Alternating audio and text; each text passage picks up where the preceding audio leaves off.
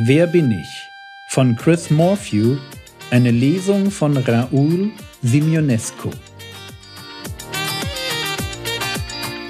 Theologie, die dich im Glauben wachsen lässt, nachfolge praktisch dein geistlicher Impuls für den Tag.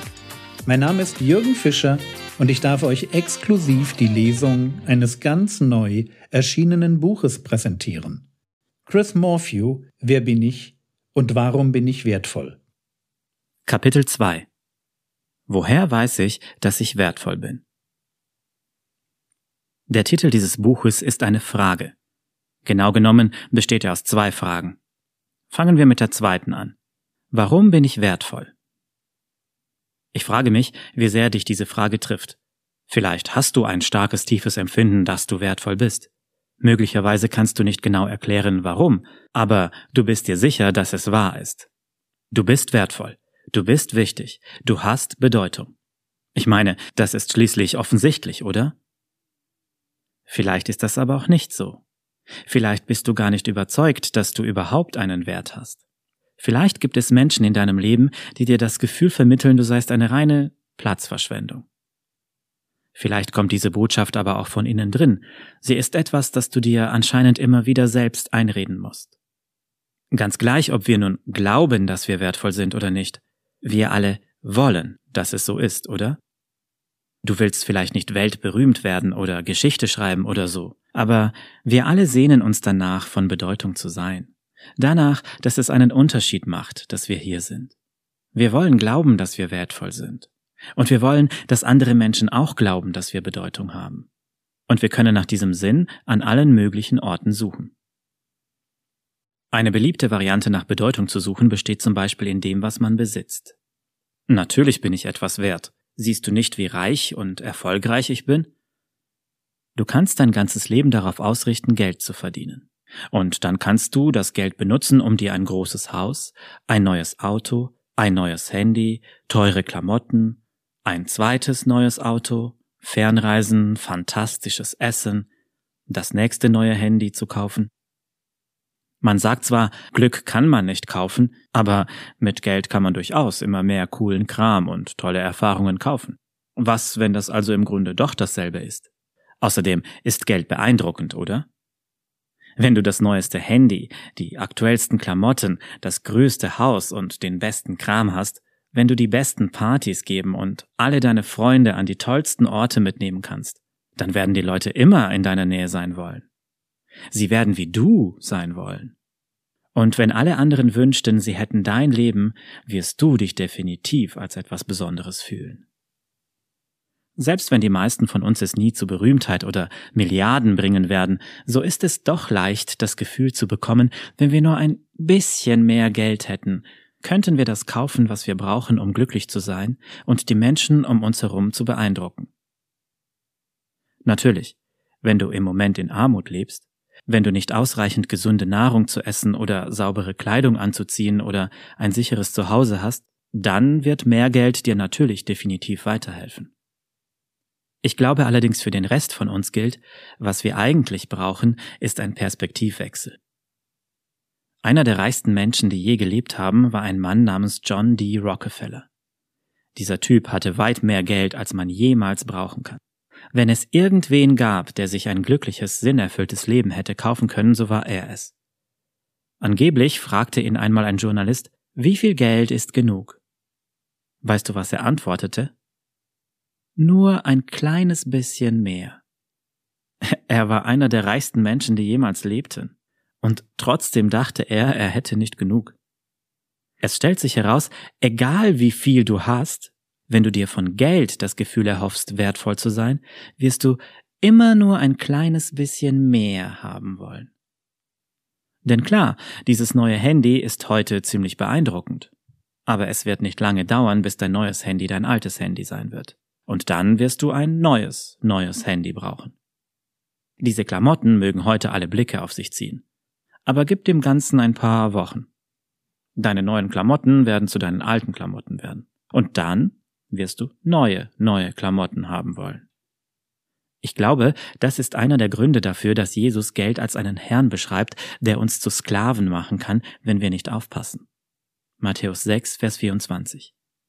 Wenn du darauf zählst, dass Geld dir das Gefühl vermittelt, wertvoll zu sein, wird dieses Gefühl immer nur ein kleines bisschen außer Reichweite bleiben. Du wirst immer nur ein kleines bisschen mehr wollen. Eine weitere beliebte Variante besteht darin, in deinem Aussehen nach Bedeutung zu suchen. Natürlich bin ich etwas wert. Siehst du nicht, wie attraktiv und beliebt ich bin? Du kannst dein ganzes Leben darauf ausrichten, schön oder dünn oder athletisch oder modisch zu sein und dann darauf zählen, dass das dir Aufmerksamkeit, Likes und ein positives Gefühl gibt, wenn du in den Spiegel schaust. Falls du jetzt denkst, wow, das ist wirklich oberflächlich. Darum würde ich mir niemals so einen Kopf machen. Mal nicht so voreilig. Denn klar, vielleicht ist es nicht dein Lebensziel, Influencer in den sozialen Medien zu werden. Aber wir wollen uns trotzdem alle wohl und selbstbewusst in unserer Haut fühlen, oder? Und wenn wir das nicht schaffen, dann kann uns das ganz schön fertig machen. Unser Körpergefühl ist nicht gleichgültig. Doch genau aus dem Grund ist es so schädlich und gefährlich, deinen Wert in deinem Aussehen zu suchen. Zunächst einmal, woran machst du fest, wie gut du deiner Meinung nach aussiehst? Indem du dich mit anderen Leuten vergleichst, oder? Nimmst du dann noch die sozialen Medien dazu, hast du nicht nur die Leute in deinem echten Leben, mit denen du dich vergleichen kannst, du hast das ganze Internet, zig Millionen Menschen, an denen du dich messen könntest. Und wenn du diese perfekt posierenden, bearbeiteten, gefilterten Bilder mit dem vergleichst, was du morgens als allererstes im Spiegel siehst, ist es da wirklich so überraschend, wenn du dich am Ende hässlich und unsicher fühlst? Und selbst wenn du all das irgendwie ändern könntest, selbst wenn du irgendwie die unmögliche, perfekte Version deiner selbst werden könntest, die du dir im Kopf ausmalst, würde das doch den Druck nicht wegnehmen. Das Einzige, das sich ändern würde, wäre nur, dass du dich nun nicht länger unter Druck fühlen würdest, schön zu werden, sondern schön zu bleiben. Das ist jedoch ein Kampf, den du am Ende nicht gewinnen kannst. Denn irgendwann wirst du einfach alt und schrumpelig werden und ohnehin all das verlieren. Wenn du darauf setzt, dass dein Aussehen dir Wert gibt, wird es dich früher oder später im Stich lassen. Okay, vielleicht ist es gar nicht nötig, dir von mir sagen zu lassen, dass du nicht dein ganzes Leben auf Geld oder dein Aussehen bauen solltest. Vielleicht hast du irgendeine andere, sinnvollere Sache, der du dein Leben verschreiben willst. Du könntest dein Land bei den Olympischen Spielen vertreten, ein Restaurant eröffnen, ein Musikalbum veröffentlichen, eine Krankheit ausrotten, einen Roman schreiben oder eine NGO gründen. Wunderbar. Das alles sind fantastische, lohnenswerte Ziele. Zählst du allerdings darauf, dass irgendetwas davon deinem Leben Bedeutung, Sinn und Glück verleiht, sagst du dir, wenn ich nur das erreichen könnte, dann wüsste ich, dass ich wertvoll bin? Bereite dich besser darauf vor, enttäuscht zu werden. Warum? Nun, egal was dein Traum, dein Ziel, dein Erfolg ist, es kann nur auf zwei Arten enden, oder? Entweder du erreichst dein Ziel oder nicht. Sagen wir also, du scheiterst. Sagen wir, du schaffst dein Ding nicht. Was dann? Nun, war dann dein Ziel nur ein Ziel unter anderen, so wirst du über deine Enttäuschung hinwegkommen und weitermachen. War das Erreichen dieses Ziel jedoch das, worauf du gezählt hast, um dich wichtig und wertvoll zu fühlen, dann wird dein Scheitern nicht nur eine Riesenenttäuschung sein, es wird dich zerstören. Wenn du darauf setzt, dass irgendein Erfolg deinen Wert unter Beweis stellt, wenn du dies so wichtig für dich werden lässt und das dann nicht geschieht, dann wirst du dich elend fühlen.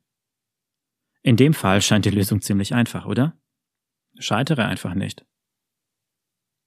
Sagen wir also, du schaffst tatsächlich die Sache, für die du so hart gearbeitet hast. Sagen wir, du gewinnst den Wettlauf, wirst Jahrgangsbester, bekommst den Preis. Herzlichen Glückwunsch, gut gemacht. Nun wirst du für immer glücklich sein, oder? Naja, nein. Eine Zeit lang bist du glücklich, und das ist großartig. Aber kein Erfolg reicht für immer. Es gibt immer den nächsten Wettlauf, die nächste Runde, den nächsten Pokal, die nächste Person, die hinter dir auftaucht, um deinen Rekord zu brechen.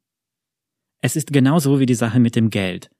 Der neue Erfolg wird schnell der alte Erfolg sein. Und schon brauchst du einen neuen, neuen Erfolg.